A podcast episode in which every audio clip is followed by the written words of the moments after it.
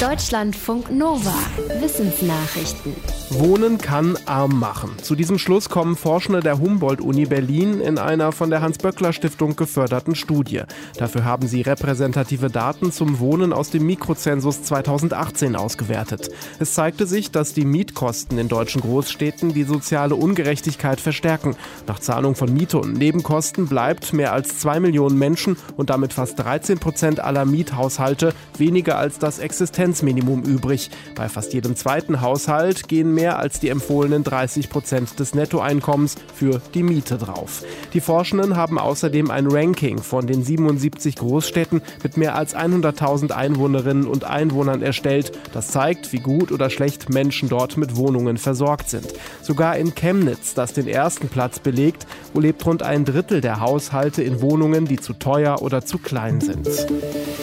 In Kombination sind sie offenbar besonders schädlich. In der Landwirtschaft genutzte Pestizide setzen Bienen stärker zu als bisher bekannt. Das hat eine Meta-Analyse von 90 Studien ergeben, die Wechselwirkungen von verschiedenen Umwelteinflüssen auf Bestäuber, insbesondere Honigbienen, untersucht haben. Auffällig ist laut der Untersuchung, dass bei Pestiziden die angerichteten Schäden in Kombination größer waren als die Summe ihrer Einzelwirkungen, wenn also bestimmte Mittel gegen Pilze, gegen unerwünschte Pflanzen oder Insekten gleichzeitig eingesetzt wurden. Die Forschenden sagen, dass dieser Effekt bisher unterschätzt wird.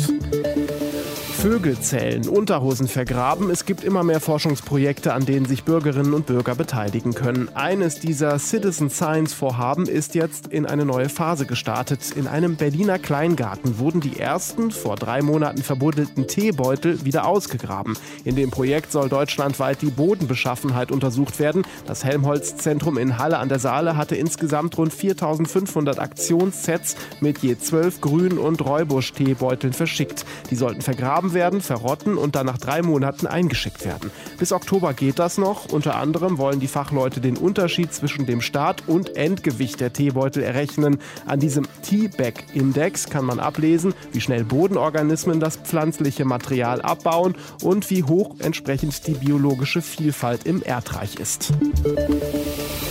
Teamarbeit hilft nicht gerade bei der Motivation, so lautet ein gängiges Vorurteil. Doch so pauschal stimmt das nicht. Wie Forschende von der TU Dortmund herausgefunden haben, kommt es darauf an, wie die Teamarbeit genau gestaltet wird. Für ihre Untersuchung haben sie Daten aus vorherigen Studien mit mehr als 320.000 Teilnehmenden ausgewertet. Dabei kam heraus, dass Teamarbeit zum Beispiel dann motivierend ist, wenn Menschen das Gefühl haben, dass ihr Beitrag unverzichtbar ist. War ihr Beitrag nicht so wichtig, waren sie weniger motiviert.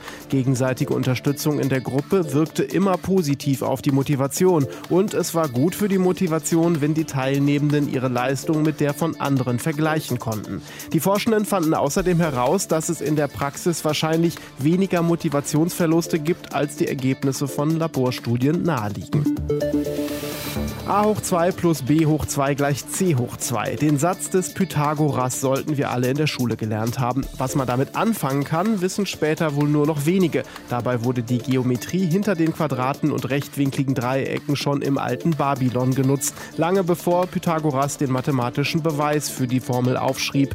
Einen Hinweis darauf, was die Babylonier mit dem Wissen anstellten, hat jetzt ein australischer Archäologe entdeckt. Auf einer 3700 Jahre alten Tontafel mit ein eingeritzter Keilschrift. Sie lag jahrzehntelang in einem Museum in der Türkei. Dem Forscher zufolge handelt es sich bei der Tafel um den Notizblock eines Landvermessers. Das Stück zeigt demnach, warum die alten Babylonier so interessiert an Geometrie waren, um exakte Grenzen ihrer Ländereien zu ziehen. Die Tontafel könnte damit der älteste Beleg für angewandte Geometrie sein.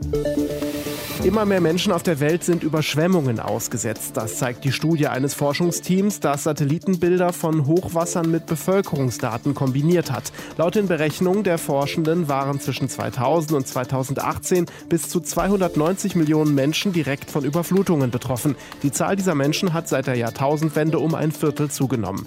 Das liege zum einen daran, dass weltweit immer mehr Gebiete überschwemmt werden, unter anderem wegen des Klimawandels und weil immer mehr Flächen versiegelt werden. Zum anderen gibt es gerade in den hochwassergefährdeten Gebieten ein überdurchschnittlich hohes Bevölkerungswachstum. Das Wissenschaftsteam hat aus den Satellitenbildern und Bevölkerungsdaten eine globale Datenbank erstellt, in der man die genauen Details von mehr als 900 großen Hochwassern einsehen kann. Andere Fachleute loben, dass das bei der Risikoeinschätzung von Flutkatastrophen helfen kann. Deutschlandfunk Nova